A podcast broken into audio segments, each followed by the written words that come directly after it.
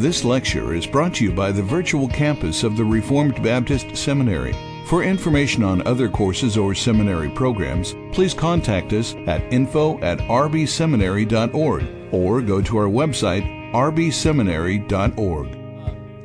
Well, brothers, I uh, wanted to uh, open this question and answer period uh, by making some recommendations to you regarding the reading for the course on creeds and confessions. Some of you are students, and uh, this information will be especially important for you. But even if you're here auditing the course, I think uh, still, if you're interested in studying the history of confessions and creeds or looking more specifically at a particular confession, the Westminster or the 1689 London Baptist Confession of Faith, um, these uh, recommendations could be very helpful to you in terms of books for further study. So if you'll take your syllabus, look at the second page. First page kind of gives you course description, name of the speakers, but on the second page, uh, there for the required reading, uh, we have Stan Reeves uh, Confessing the Faith. This is a 1689 in the uh, kind of updated modern English. All right, and we wanted you to read that because we also have as our second textbook, with, which I don't have here with me, is Sam Waldron's Modern Exposition of the 1689, and he has the historic text in it. Um, but, uh, but I would recommend this modern version. This is uh, a very well done version that would recommend to you. You can also get the historic text in various formats. I think I mentioned before this one is Banner of Truth, Pocket Puritan version, simulated leather, very nice. Um, if you want a collection of Baptist confessions, this is uh, Lumpkin's Baptist Confessions of Faith. You can find the 1689 text with the preface to the reader in this edition here. Um, I also made mention of the facsimile edition that's uh, been recently published of the technically 1677 confession. That's when it was actually published. It was later signed by over 100 ministers in 1689.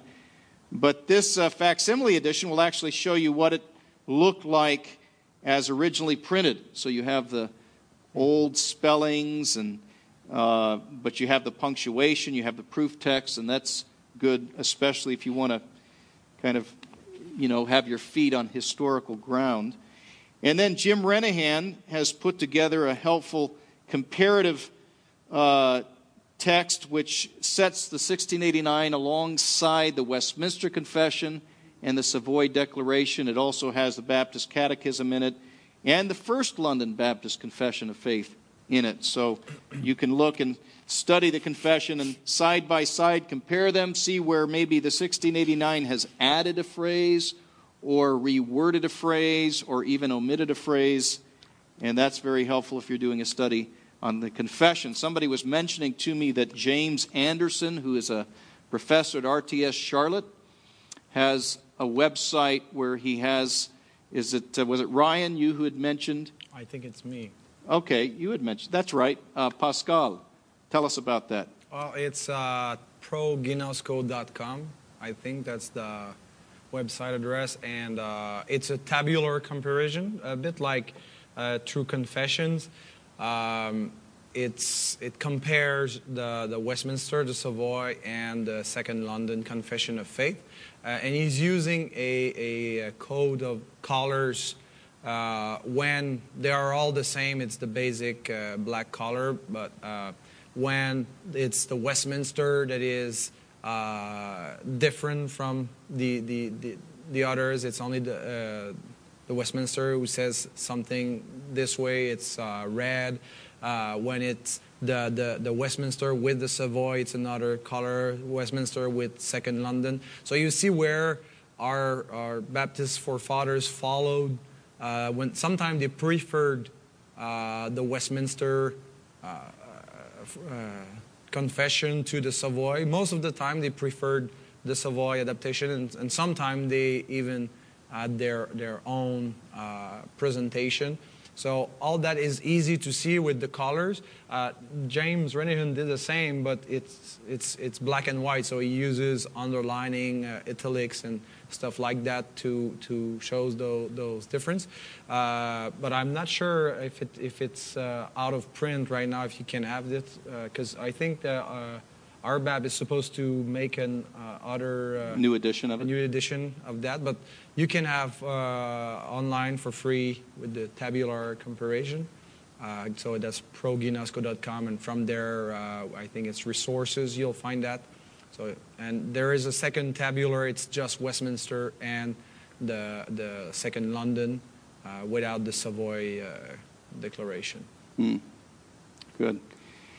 It's nice, isn't it, when we have a Presbyterian scholar recognize the 1689. Sometimes the Presbyterians, uh, you know, pretend like we don't exist or it doesn't exist, but that's. He, he did that though while he was a Baptist. Oh, okay, uh, okay. James Anderson. I asked him uh, what what confession he held to. He said the, the Westminster, and I was a bit surprised too because usually it's Baptists who are interested to know uh, to, to compare the, the confession because Presbyterian they don't uh, really care about well they, they can care but uh, uh, I said yeah he told me he, he, did that comparison while he was Baptist but now uh, he's Presbyterian mm. but still he, he, offers that and he uh, recognized as others as Carl Trueman. he has a chapter there on our confession and I, I think they recognize it as a yeah.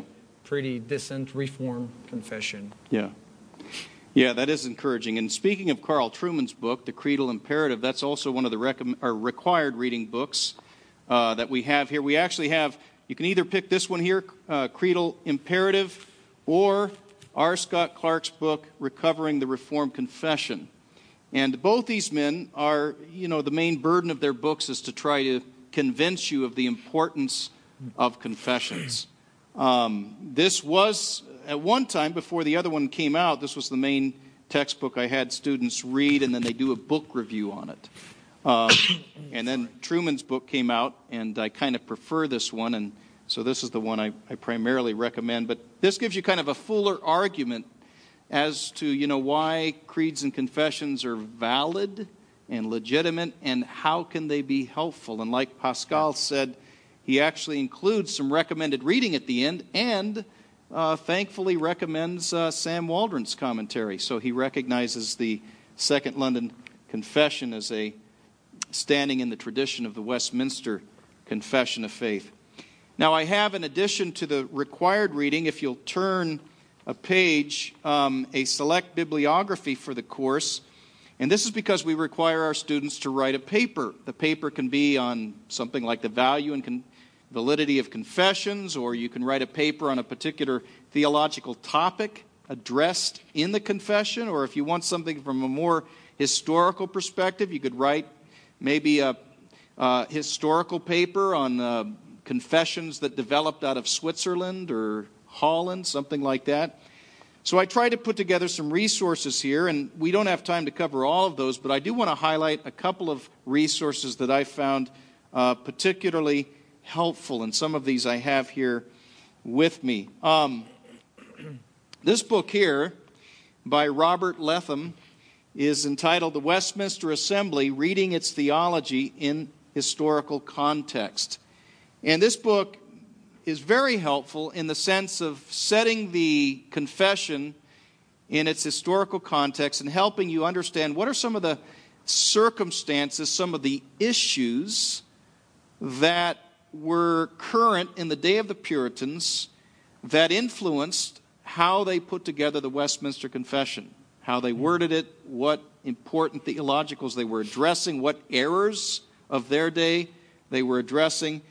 And uh, so he gives just a general overview of the historical, political, theological context, and then he addresses uh, some of the main doctrines in the Westminster Confession. It's not it's not exhaustive. So he's selective. He doesn't go through every chapter, but he tries to cover some of the main theological topics. In the same vein, um, just this summer, uh, John Fesko's book was published by Crossway, The Theology of the Westminster Standards, subtitle Historical Context and Theological Insights. Very similar to Letham's book in terms of its focus, its aim. He also kind of gives you the historical background, and then he kind of selectively picks out important theological distinctives of the Westminster Confession and expounds them primarily in terms of the historical and theological context in which uh, these things were debated and discussed. Uh, both of these books, I should mention, um, are, are benefited by a five volume work that I have mentioned in your um, notes at the very end uh, under the name Van Dixhoorn, Chad Van Dixhoorn. Uh, this is something you want to highlight. This is something you want to put on your wish list, but this is something you probably won't get for Christmas. It's called The Minutes and Papers of the Westminster Assembly, five volumes, Oxford University Press, 2012. How much? Uh, about 900 bucks. Okay? So I'm, I'm trying to get my seminary overseers to, to buy me a set. I'd love to have these. Some seminaries have them. You could probably maybe get it through interlibrary loan. But uh, I think Letham had access to the minutes before they were, while Dixhoorn was working on them. So he has sort of the unedited version, and then Fesko makes mention of having access to these minutes as well. They're very helpful because what they do is they basically um, catalog for us the various discussions and debates and minutes that were taken during all of the meetings of the Westminster Assembly. And so, you know, they might be debating, for example, limited atonement. And you can kind of get in on some of their discussions and see what they were talking about and what they were concerned about. One of the things I think you'll find that's kind of was surprising to me is that, you know, there's prob- there was probably greater theological diversity in the Westminster Assembly than you may realize, than I ever realized. Uh, and as these men have said, um, in some respects, the Westminster Confession was a compromise document.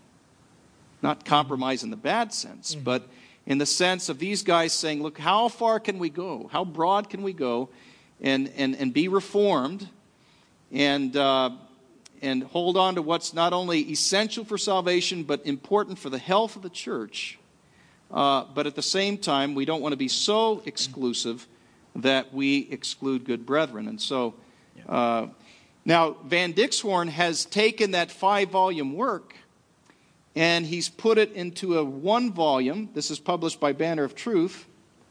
And I wish I would have brought it with me, but it's, if you look right there in the same spot of the bibliography, it's entitled Confessing the Faith A Reader's Guide to the Westminster Confession of Faith, 2014. So that's pretty new. And uh, it's not as thorough as I wish that it could be, but uh, I think he kind of distills what was in those minutes. Okay? Does it follow the pattern of the, the, the Westminster? Every chapter, the scripture, yes. decree? Yeah, the nice thing about Van Dixhoorn's commentary, his reader's guide, is that it does give a little bit of a theolo- or historical introduction, but he also addresses every chapter. So, unlike these other two works, he's going to talk about every chapter. And he starts off with the historical text, and then the Westminster also has a modern English version. So he puts both side by side. And then he goes through every chapter and tries to highlight some of the main theological points. And he also talks about maybe some of the historical errors that the framers were seeking to address. Now, he doesn't do a lot of exegesis. You know, he'll put the proof text, and at the end, he'll make some kind of suggestive applications. Uh, so it's helpful to a point, and uh, it does cover every chapter, but it's not as exhaustive as maybe I, I would prefer. Mm-hmm. I wish it could have been two or three volumes. So. Um, now, let me just mention something else I think that's very helpful. And um, for studying the, theo- the kind of historical background or the historical theology that informs the confession. And I just have one volume. There's four volumes of this. It's uh, Richard Muller's Post Reformation Reform Dogmatics. And the volume I brought with me is volume 2, Holy Scripture.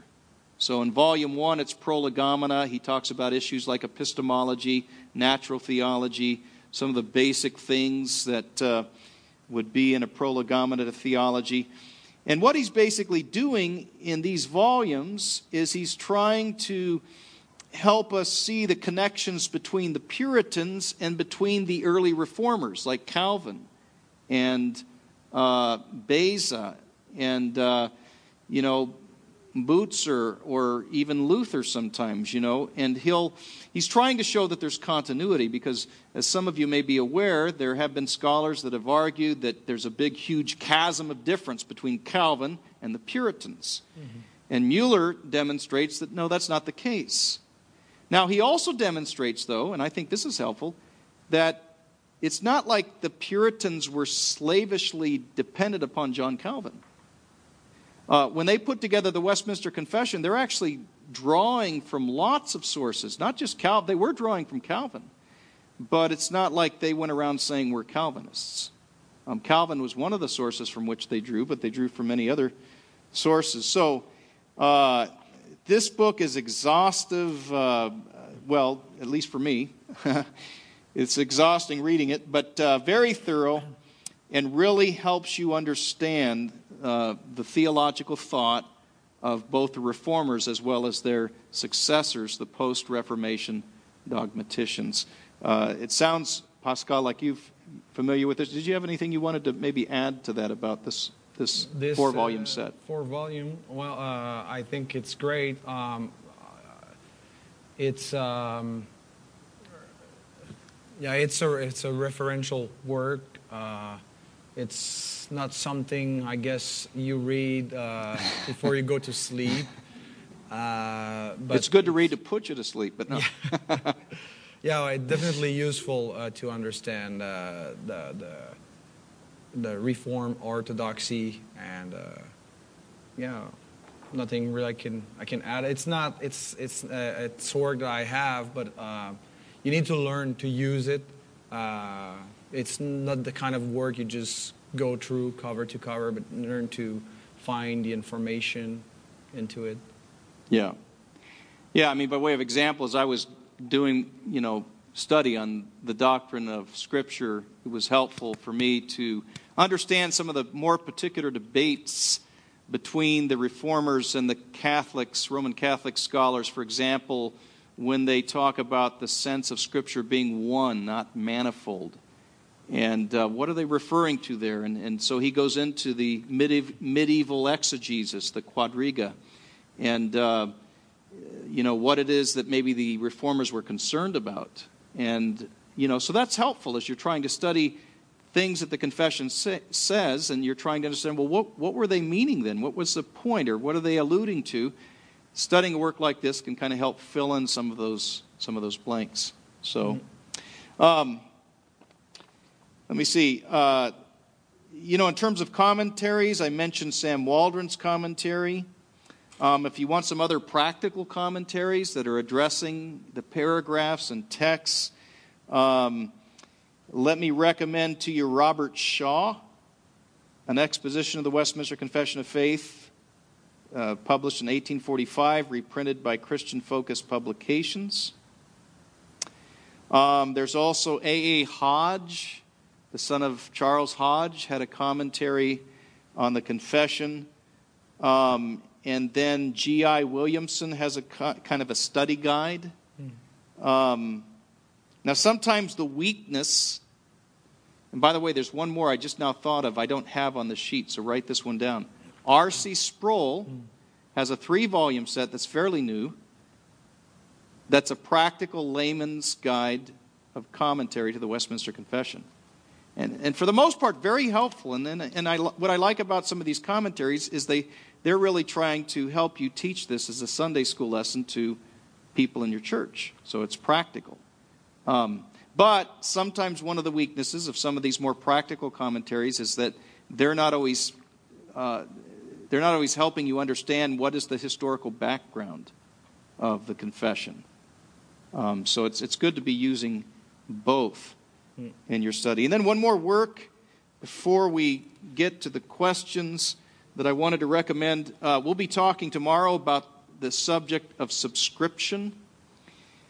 And I'm not talking about subscribing to a magazine, but subscription refers to um, the actual act of, of affirming one's commitment to, belief in, commitment to a particular confession. So, for example, if I say, I subscribe to the Second London Baptist Confession of Faith, or my church subscribes to it, that means, you know, we, we affirm it.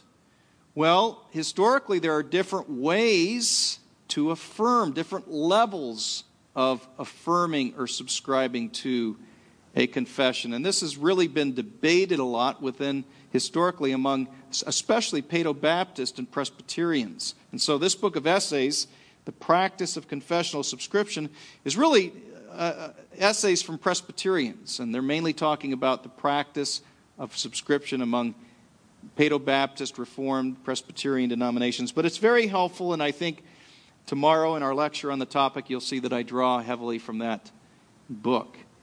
Um, so, well, those are some recommendations we had. There's probably more we could underscore here. There's a lot of good things, but um, you can ask me afterwards about any of the particular books written down that I put there. Let me uh, shift gears if we can, and let me open it up now um, to see if you had any questions uh, specifically for Pascal on uh, concerning his lectures on the covenant theology of the Second London Confession or any questions just about creeds and confessions in general. Um, I can't guarantee we can answer them, but uh, we just have our other professors have left us, so we're the ones you're stuck with.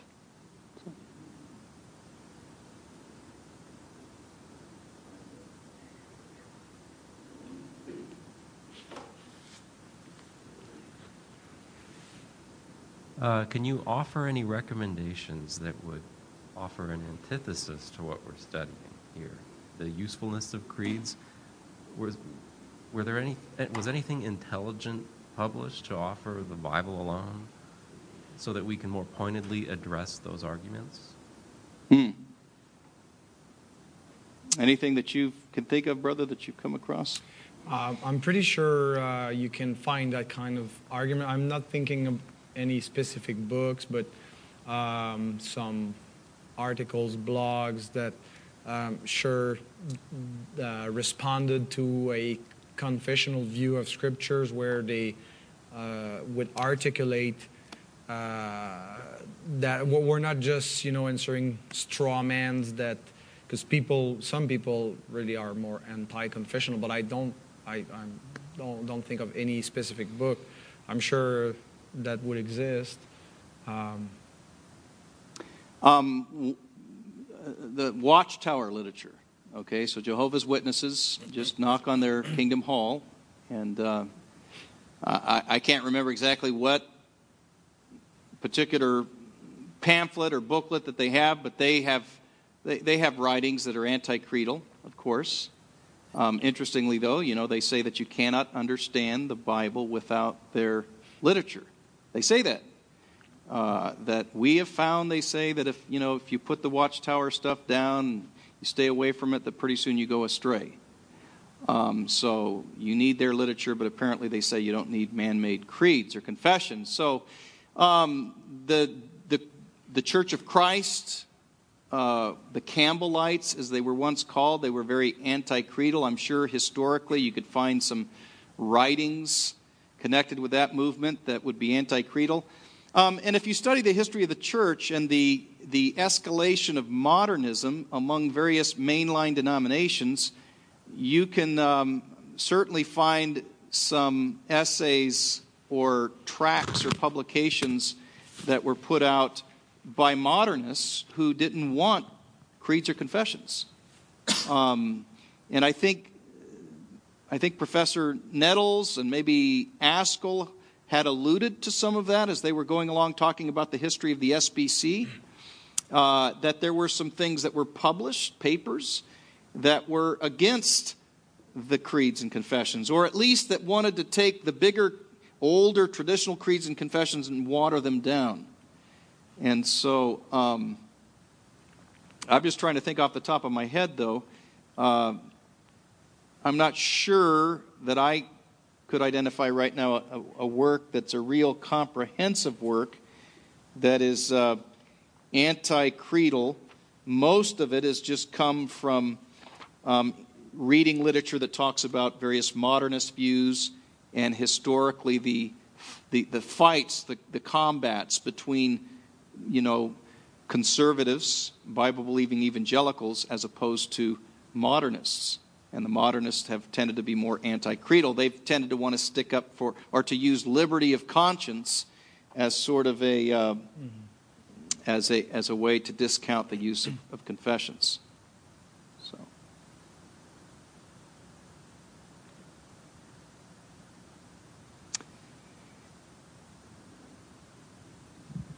Uh, question going back to the lectures on uh, covenant theology. Um, sometimes uh, Paedo Baptists will, will, claim that Baptists are inconsistent in kind of affirming a, a, regenerate church membership, but then they'll say that we acknowledge the, the mixed nature of the visible church because we don't know for sure whether somebody's regenerate. We receive somebody into church membership based on a credible profession of faith, and we acknowledge that there may well be members of our churches who are unregenerate. So, um, could you address that that critique or that, that claim of inconsistency? Brother? Yeah. well, that, that's a very important question. Um, yeah, because, um, and it's not just, you know, the Baptists that uh, recognize, as we see in the chapter on church, that there is no uh, 100% pure churches uh, on earth right now because of sin, because of corruption that exists.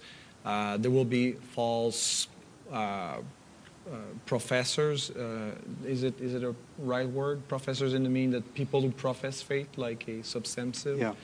Um, and uh, I think we find that in the New Testament. Jesus says, Matthew seven, it's not all that says to me Lord, Lord, that will uh, enter the kingdom of heaven.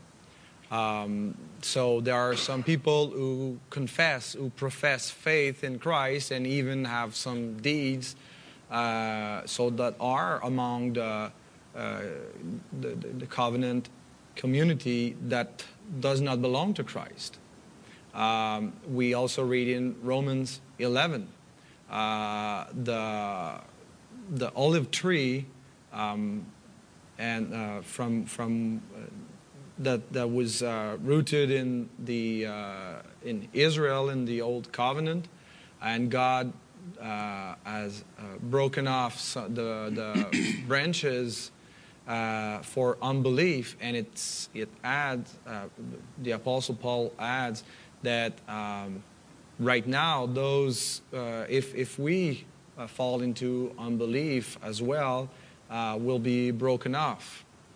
Uh, so we recognize uh, that uh, even though we are in the olive tree, uh, we could be broken off. Um, and also, we read 1 John 2, verse 19, that John says, It's not all that are of us.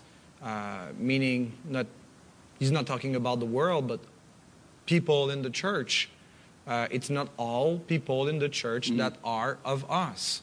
I think that's, and, and so uh, the Bible uh, affirms that there is uh, false believers among the church, but I don't think that it, it presents those as being part of the new covenant.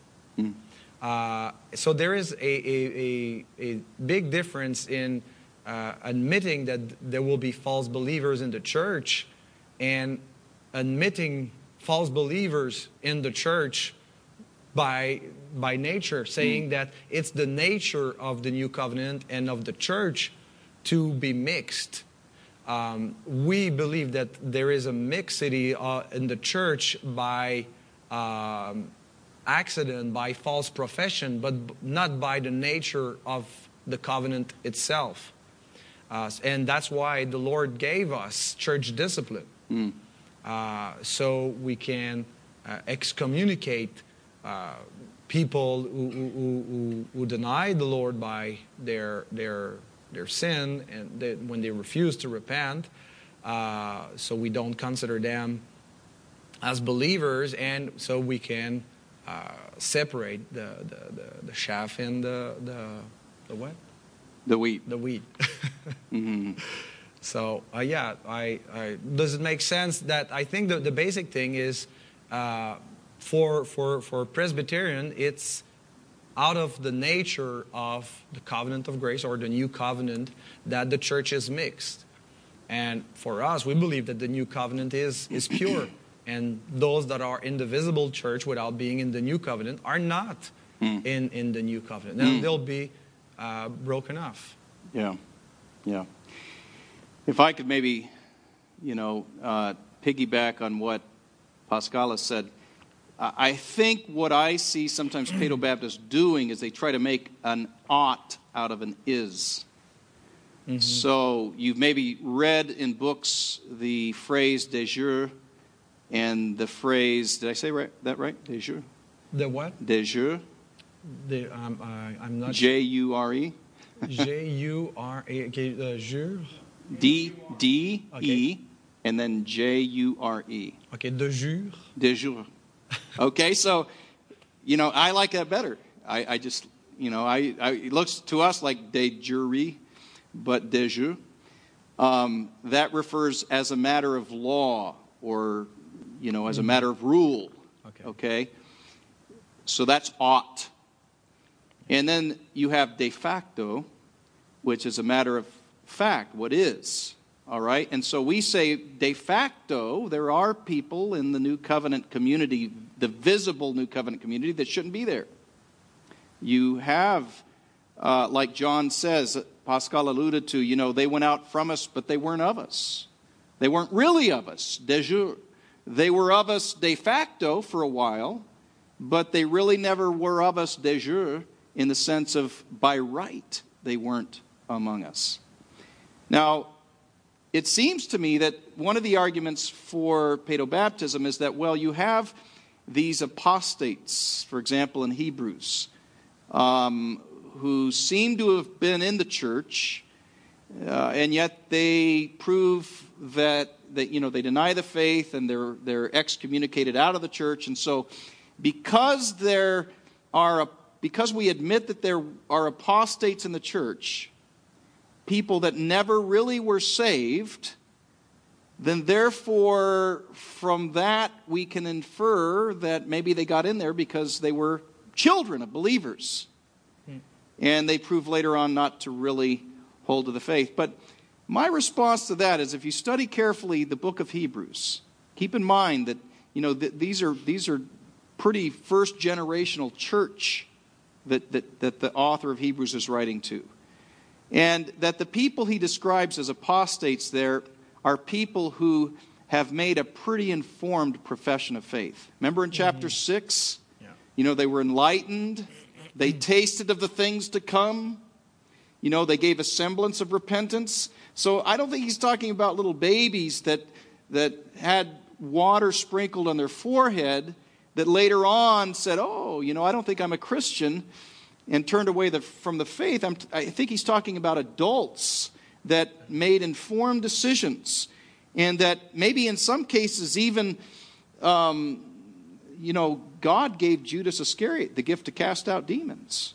Um, there were people who you know the spirit came upon and, and, if the spirit comes upon a person and enables them to do something miraculous doesn't mean he's converted necessarily but my point is that there were people who experienced things that uh, signs and wonders and workings of the Spirit, but yet turned away from the faith.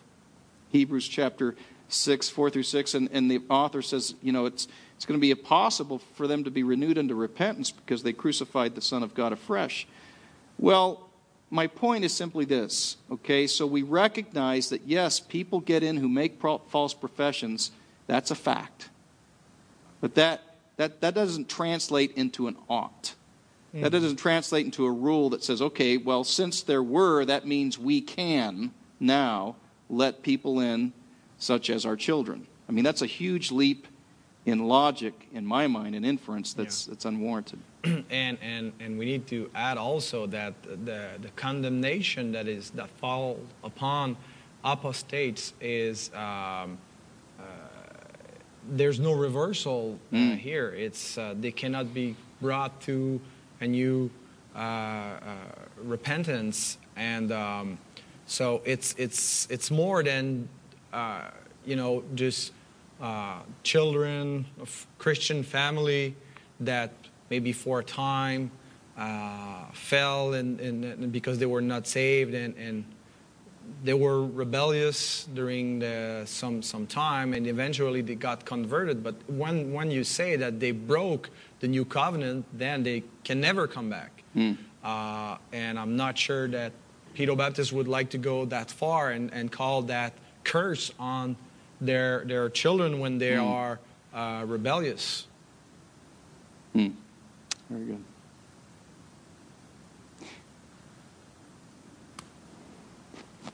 I think you already know my question. Should I ask it anyway? Yeah, well, for the benefit of the, Um, the brothers. The uh, Adam was placed under the original covenant of works. He violated it. Uh, he fell, curse, and it's broken. And him being a federal head represented all his posterity. And and and Christ comes along, and he must fulfill the covenant of works in order to establish the basis of our justification, so we could be saved. Now, Christ can't be born under the original covenant of works because it's all already violated. He's a new covenant head. So the question is what covenant of works is he born under and which one does he fulfill? How do we understand that and, and how do we work it out? And specifically, we, we see Galatians 4 4, for instance, it says God sent his son who was born or came under the law. So, what is that law that it's talking about there?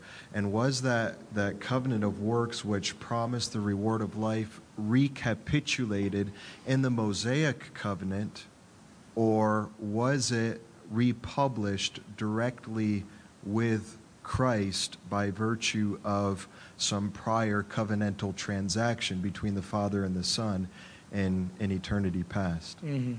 Well, you summed up what the, the issue at at stake very uh, clearly, and uh, that question needs a lot of consideration. I'm not sure that you know in that Q and A can uh, we can bring a, a uh, full uh, answer to that or satisfying answer.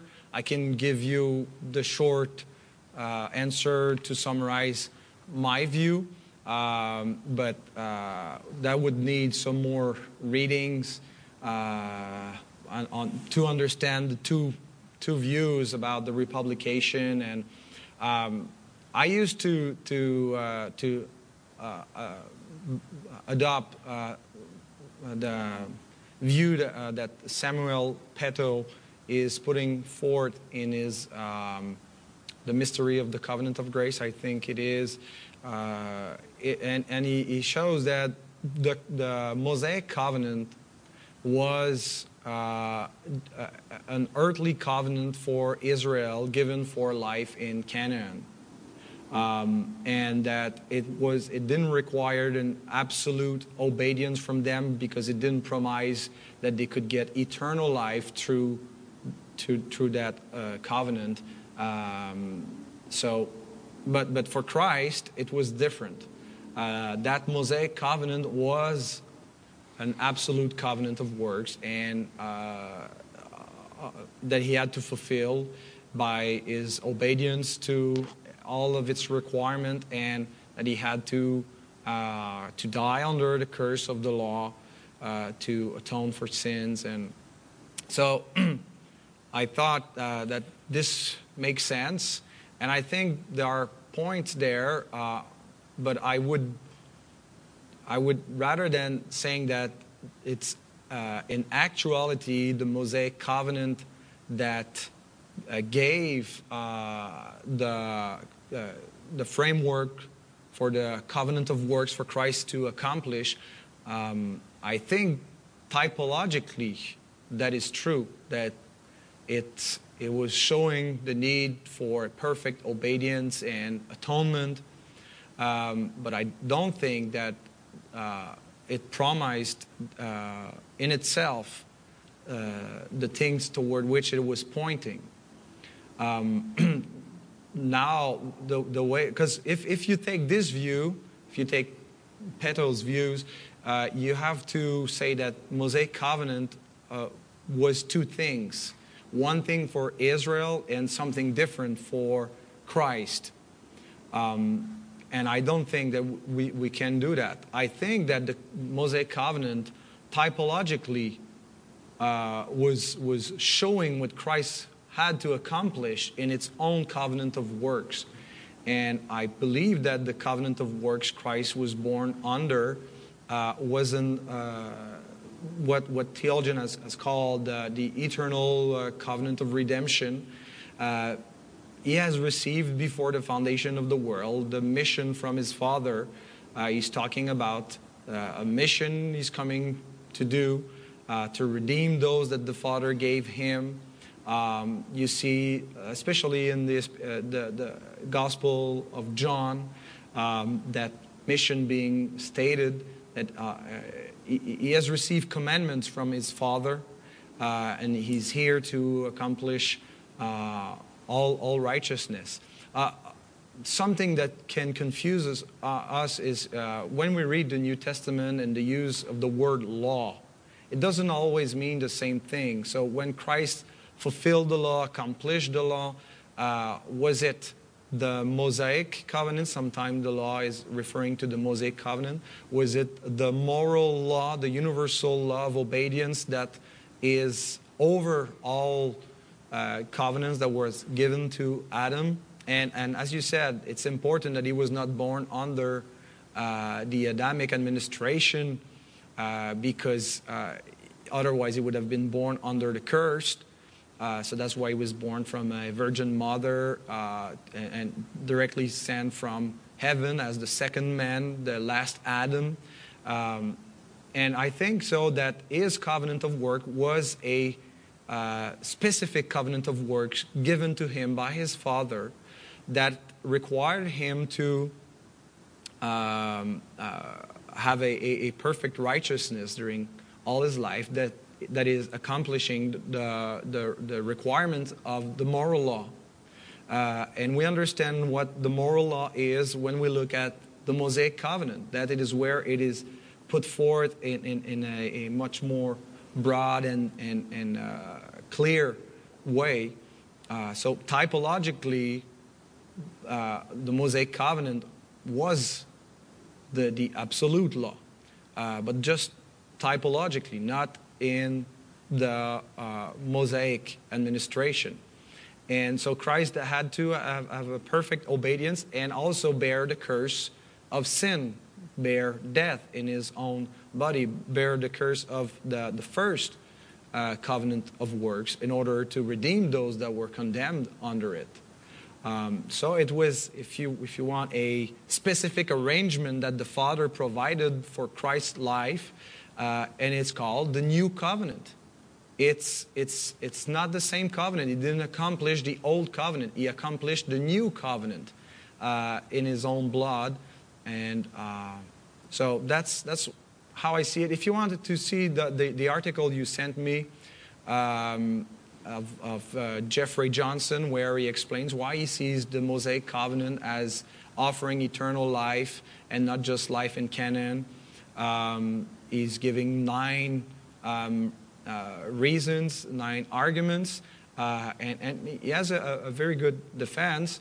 Um, in the comment section, you probably read it. You have a brother Brandon Adams that takes all the nine points and defend uh, this view I just I just stated that uh, Eden uh, bring eternal life by accomplishing the Mosaic covenant because it didn't offer eternal life, um, but it, it, was another covenant of works. and so he, he, he present the defense or the answer of the 1689 federalism to that that. There, there, was a very good discussion between those two men, and, and Brandon Adams also had uh, uh, a post on his own blog before Jeffrey Johnson had this post, and they discuss on the two blogs. So uh, you can uh, read that, and the, the, the post itself and the comments are as, as useful than the, the post to grasp what is at, at stake here. And when, the first time I read it, it kind of bit uh, passed over my head. Uh, now I, I, tend more toward Brandon Adams' position, but uh, I cannot say I, I, really manage all that. Would be a good subject for PhD uh, study. Mm. Mm. Yeah, I. Uh, I'll have to make a disclaimer before I say anything, and that is, um, you know, my covenant, covenant theology is still developing. Um, I, I've I've been very helped by Pascal's book. I've been helped by some of the uh, writings of Jeffrey Johnson, uh, and then also some Paedo Baptist, uh, Meredith Kline, mm. William Dumbrell. Now, William Dumbrell denies covenant of works, but um, one of the things he's kind of brought out that Meredith Kline brings out as well is that there's a sort of continuity in terms of objectives uh, between creation and redemption. Um, you know, the, the objective of creation was that Adam would subdue the earth, he would fill it and subdue it. Mm-hmm. He would establish God's kingdom, not just there in the garden, but over the whole globe. Mm-hmm. And uh, you see those objectives kind of renewed, as it were. Israel's to be a, a kingdom of priests. You know, like Adam was to be both a priest king, so Israel. And then you come to the, the second Adam, Jesus Christ, and he gives the Great Commission. And uh, Gregory Beals has argued, and I think John Fesko argues, that the Great Commission is, in a sense, almost like a, uh, a, a, revised version of the cultural mandate or the creation mandate, because now Jesus, the first Adam, is filling and subduing the earth, putting all of things under his feet but is he doing it by himself? No, he's doing it with his new bride, the second Eve. And who is that? The, the church. church. The church. So the church is the second Eve. So you've got the second Adam, second Eve. They're filling the earth with these temples, uh, these renewed images of God. Uh, who gather together as temples of God, and who, so that the knowledge of the Lord is filling the earth as the waters cover the sea. And then you go to the book of Revelation, and you see the tree of life and the river of life. And so there's this continuity from the original covenant creation all the way through the Bible until you get to the eschaton. And um, one of the passages of Scripture that uh, I think, well, two passages I just wanted to share. First, Hebrews chapter 7, 28 speaks of the word of the oath that came later than the law. So this is something historical, which appoints a son made perfect forever. It's referring to Christ. And then the word of the law, or the oath there, the word of the oath, I think, is referring to, you know, the Psalms where Jesus is identified as God's son. Today, you know, you are my son, today I've begotten you. And that's linked together with the, with the resurrection, Christ's coronation as Yahweh's king. Um, and so my point is that um, I think there was an eternal compact between the Father, Son, and the Spirit, but I think there was also historical covenant that's alluded to here that was made between the Father and the Son, which, as Pascal said, is connected with a new covenant. Um, and so, you know, how does that tie in with the Adamic covenant of works? Well, at a formal level, there's a difference because there's not like a literal tree of life. I mean, Jesus doesn't have to go through the exact same mm-hmm function of, of, of interacting with this tree of knowledge and tree of life. Okay? So the sacraments have changed. But even though there's not the same formal connection between the covenant of, with Adam and the new covenant, yet again, there's still some continuity there because, um, you know, the covenant of tree of knowledge of good and evil stood for wisdom. That was the province of kings and rulers. You know, David and Solomon prayed that they'd be able to distinguish between good and evil. And knowing good and evil is something that a king was supposed to have. I think the knowledge tree of the knowledge of good and evil was something Adam and Eve represented something they were supposed to get.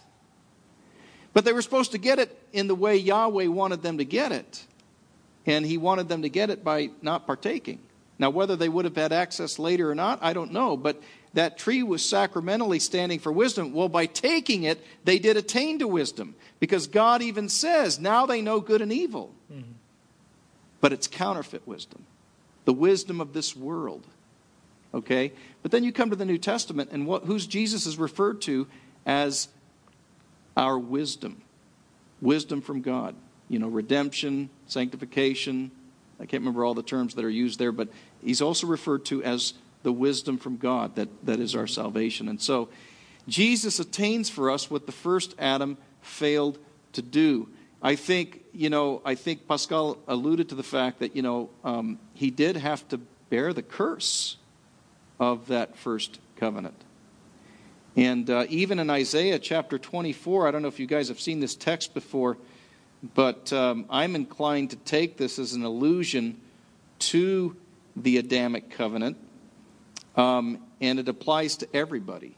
So, you know, some people would say, well, the Israelite unconverted person was a covenant breaker, but the pagan guy that died in the South Pacific was just a moral lawbreaker, I would be inclined to say, no, everybody's a covenant breaker. Everybody. You say, well, which covenant did they break? Well, you could say the Noahic covenant, but I think maybe this is referring to the primeval covenant. Here in Isaiah, he's talking to all the nations and he says, The earth lies defiled under its inhabitants, for they have transgressed, transgressed the laws, they've violated the statutes, and they've broken the Berith Olam, which could be everlasting covenant, but also could be the ancient covenant. Now, if you look in the context, he's not just talking to the Jews, so it can't be Abrahamic, can't be Mosaic, um, can't be Davidic. It could be the Noahic that all of these nations are breaking, or it could go all the way back to the ancient covenant of Adam. Because what was Adam's commission? Fill the earth, subdue it for the glory of God. But according to Paul, Romans 3:23, all have fallen short of the glory of God. Well, in what sense? Well, not just in that everybody has broken one of the 10 words, but that everyone is filling and subduing the earth for their own glory.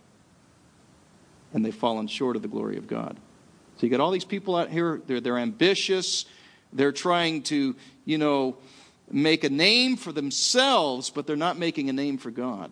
And therefore, they're covenant breakers of that original covenant that Adam failed to keep. And so I haven't worked all this out, but, you know, I've I've tried to say that, you know, that first covenant, that creational covenant, is in some sense trans-historical, kind of applying across the plane of human history, and that somehow Jesus comes in as the second Adam and picks up where the first left off. He not only bears the curse and thereby, you know, removes it from us, Adam's children, but he also goes beyond that with perfect obedience and fulfills what Adam failed to do and thereby gains access for us to the tree of life, which, had Adam obeyed, uh, that would have been opened up to him. I'm still trying to think about how all that works out because it's one thing to, I mean, you can read, you can read this in Beale and in Fesko, and, and it's very beautiful when I think about it theologically, but whether or not it stands the test of careful exegesis, um, mm. I don't know. Would Somebody you, needs to write a dissertation on it. Would you read that Romans 5, verse uh, 14? I think it's important also to understand uh, how Christ and Adam are related. I think it's 14. Yeah, so Romans 5:14 um, yet death reigned from Adam to Moses, even over those whose sinning was not like the transgression of Adam, who was a type of the one who was to come. So that, that's the last uh, sentence. Adam was a type of the one that was to come. uh, you, uh, you, you, that's Joseph, right? You, you, Brother Joseph, you, you mentioned uh, during the break that uh, this, the view that I presented, would make you know the Mosaic covenant useless. God didn't really need it uh, in order. You could have stepped directly to the the reality instead of just putting the shadow and what's the need of all that. Well, um, the reason I'm, I'm, I'm, quoting that is that's the same also with with Adam.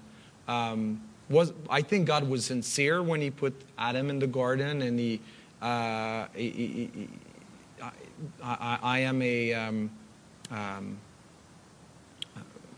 what's the, the uh, infralapsarian. Yeah. So I believe that God created uh, every man uh, with uh, the, the, sincere offer of of life, and not created people just uh, with the intention of of uh, sending them to, to, to hell and death. Uh, but saying that, it was the plan of God that uh, Adam would fail, and Adam was there just as a type of the one that was to come uh, before the foundation of the world. All, all that plan was, was in, in, in God's heart. And we're not saying, you know, like Augustine uh, uh the the blessed fall. How does yeah. he say that? And, Felix culpa. Yeah, Felix culpa. Uh, it's not that the fall is great because it gives God the opportunity to manifest our great Savior and His grace, but there's a, a mysterious way how the fall was the plan of God in order to bring Christ, and Adam was uh, even if God was sincere by putting him in a, a, probationary period to attain eternal life, he wouldn't, he wouldn't do that, and he was just a type of the real Adam that was to come. And I think we can say the same thing about Israel. Uh, so it's, it's typologically that Israel is related to, uh, to Christ. And um, I like how Lane Tipton uh, talks about the sons of God. He made a lecture lately on uh, the Reformed Forum conference, and he calls Adam the protological son of God, Israel the uh, typological son of God, and Jesus the eschatological son mm, of God. Mm. Uh, and so all that was just a picture of the reality that was to come.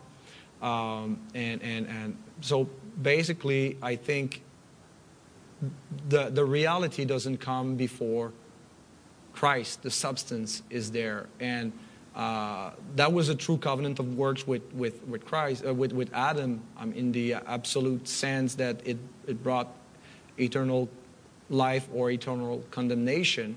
Uh, but uh, Christ came in another context, another covenant of works to redeem us from the curse that was recalled in the, the old covenant, uh, but that, that, that goes uh, beyond it. And um, yeah, that, yeah.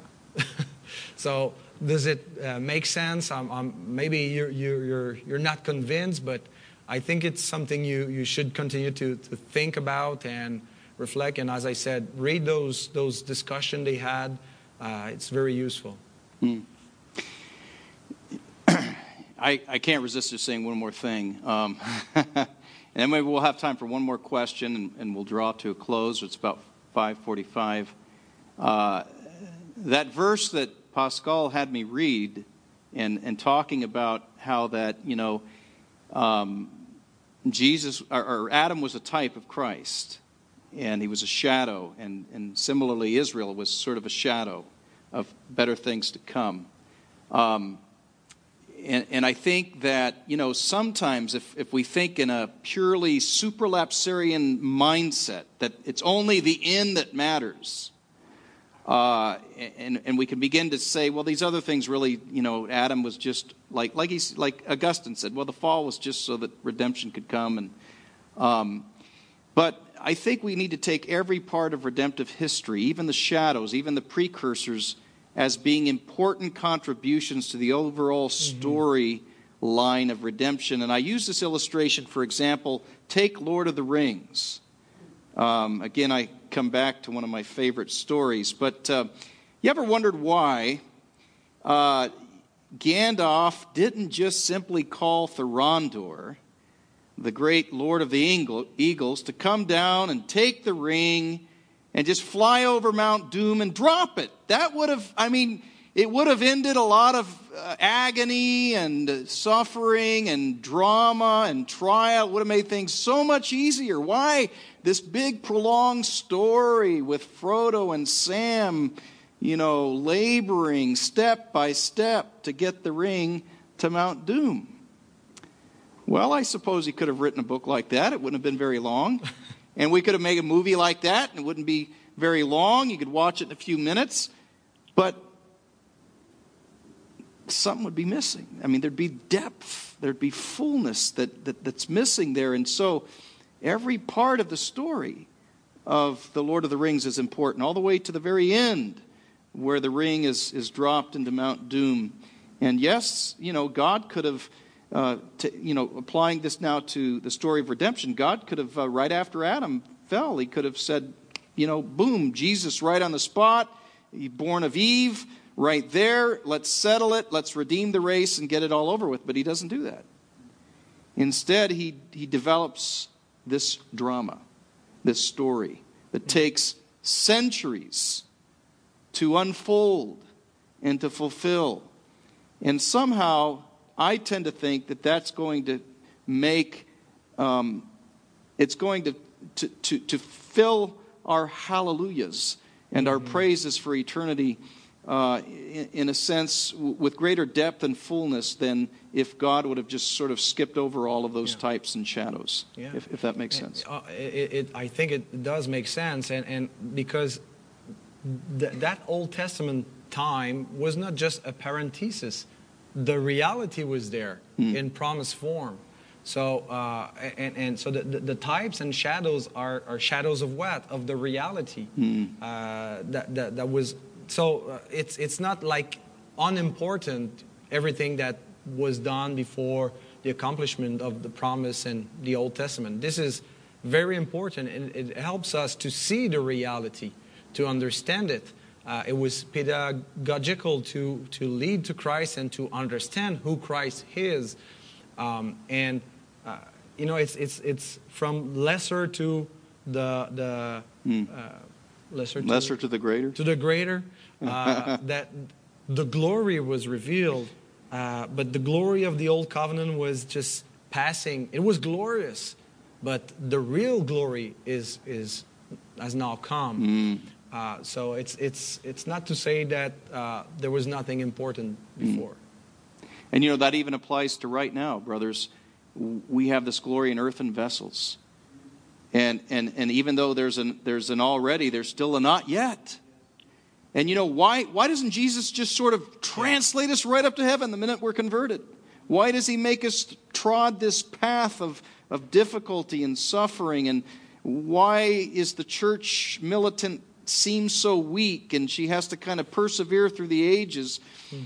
Well, again, that, that all adds to the drama which is going to contribute to the praise of the glory of his grace because the day's coming when we're going to see him like he is and then he's going to wipe away the tears. And sometimes i wonder if those tears aren't going to just be you know uh, the tears of our suffering but but the tears of joy because you know all of that because of the joys of heaven are going to be seen against the backdrop of all of the drama and tension and trials of this life that we now endure.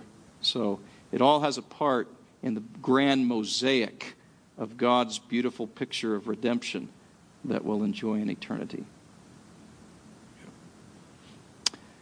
Any other question? About no more than five minutes, but if, if we want to stop there, we can. One more question. Yes, brother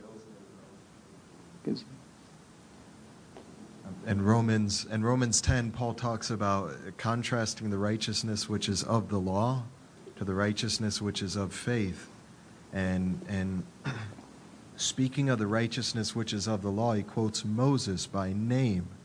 And he says, The man who does these things shall live by them. And uh, he's talking about eternal life. So just, just trying to understand um, your view and, and, and, and even the view of the, the um, particular Baptists of the 17th century, how would you or, and how would they understand that specific declaration? Because Paul is, is speaking of Moses and the law, and yet ultimately the, the position that's being put forth here is that that's only typological, and what Paul's ultimately talking about is the um, Adamic covenant of works, or, or, or that is, is republished with, with Christ but not with Moses. So, how does all that work out?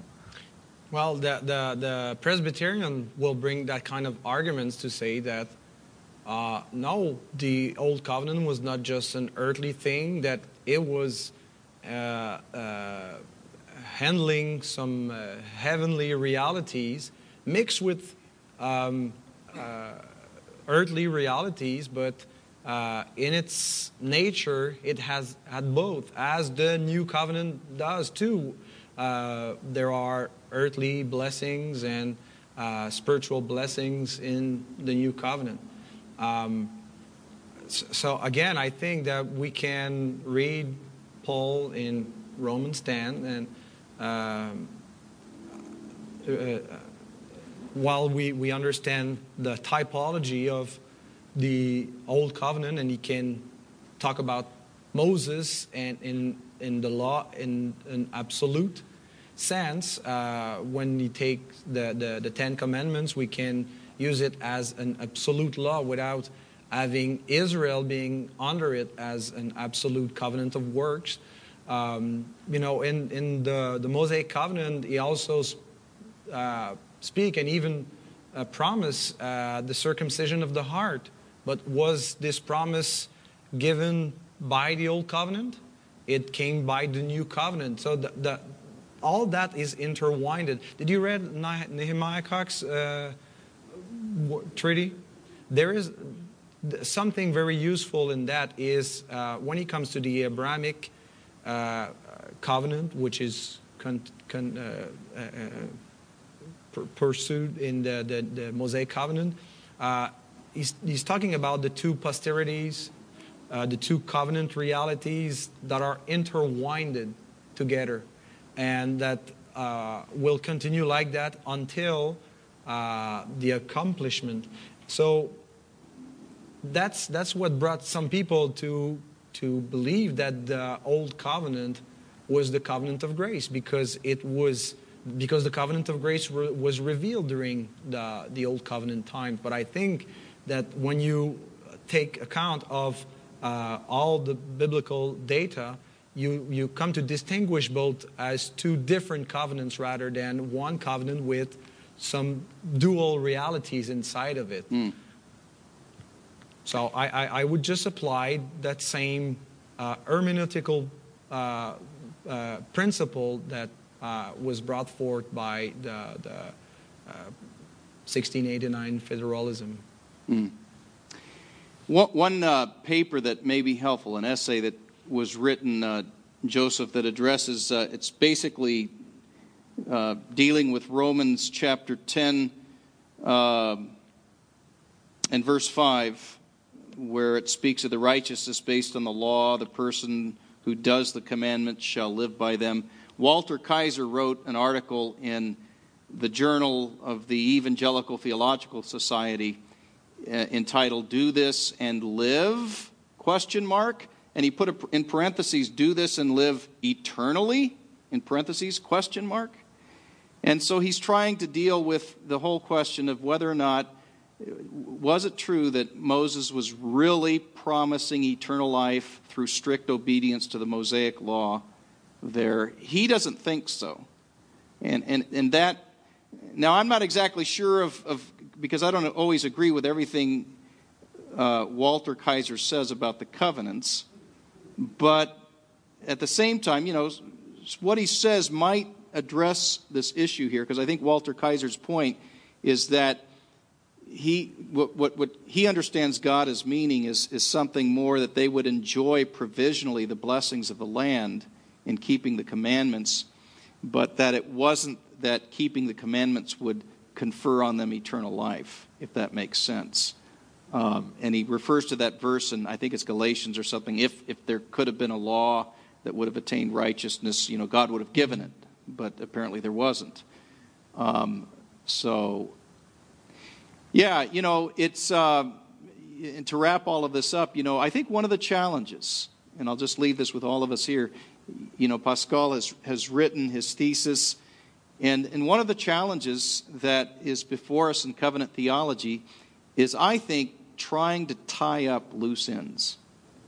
Because what I find, at least, is when I read these different covenant theologians, both Presbyterian and Reformed Baptist, and of course I agree more with the Reformed Baptist covenant theologians, is that, you know, we're really making progress in better refining what covenant theology is in the Bible, but occasionally, you know, we bump up against this verse or that verse that we have to try to think about and reflect on and, mm-hmm. and, and think of a way to how does that better fit into this way of looking at or maybe i need to sort of slightly modify how i'm explaining or viewing it in order to you know better make room for that verse of scripture and so to me that's an encouragement for any of you uh, in studying this maybe some of you as students you want to think of a great paper to write uh, well, maybe this very issue that uh, Joseph has raised and Pascal's addressed, uh, maybe that'd be a good topic.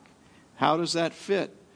Um, how do we explain some of these loose ends? Um, I think it's exciting. There's, there's much study left to be done.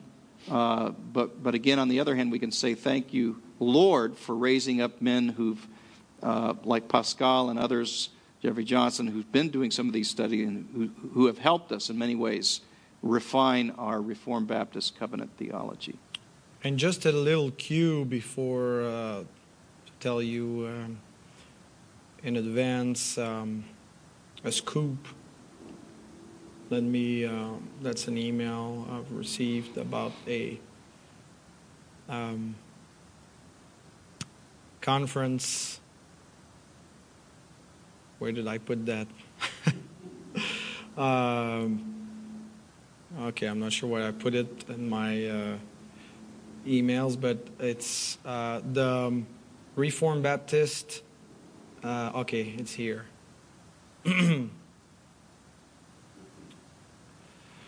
um, the Southern Baptist Founders Conference Southwest um, will um, organize in uh, next year, September, a conference dedicated to covenant theology. And here are some um, uh, topics that are listed so far. It's not the final list, but Psalm 32, another topic. What does it mean to be Baptist and Reform? another is Galatians 4 21 to 31. Another is relationship of covenant of grace to the old covenant. So this would uh, be addressed uh, relationship of covenant of grace to the new covenant, uh, symposium panel discussion on covenant theology, contemporary challenge, uh, BCT and NCT. The BCT was that. That's Baptist covenant theology. Oh, yeah, with the new covenant theology. Presbyterian covenant theology, progressive covenantalism, kingdom, through covenant, Hebrews 8 and the new covenant, covenant theology and the Christian life, its implication for assurance and sanctification. So when I read that, that was very, I was mm. very excited about that. So, and they, they, I might participate into that. They, uh, I think Jeff Johnson uh, would be invited. Um, Sam Renihan, I'm not sure, but he's, he's very, uh, and, and in depth with uh, covenant theology and particular Baptist. so um, this will be a looking forward to uh, even that might bring more clarity on mm. some uh, discussions and, and, and, debates. Amen. Iron sharpening iron. So thank you, brothers, and, and we really do appreciate your, your input. I, I think as a teacher, uh, one of the things I really value is when I lecture, I, I love to get feedback. So even if you don't didn't bring it up now, if you think of some things later, whether it's um, even if it's const- constructive criticism, uh, send it our way, and that certainly helps us in the future as we teach these subjects. Let's uh, close in a word of prayer, and we'll be dismissed. Father, we thank you for uh, our, our seminar, our module uh, thus far. Thank you for the, the patience, the attentiveness of the students. It's been a long day. We pray for a, a refreshing evening, uh, a good night's rest, and as we come to the end of our course tomorrow, help us to finish well. Hmm. And again, God, we pray that we would not simply study these topics in some kind of detached academic fashion, but we pray that as we study these truths, Lord, that this that the theology that we're studying would set our hearts on fire and give us a greater passion for Christ, a greater zeal to promote his work. And these things we pray for his glory. Amen. Amen.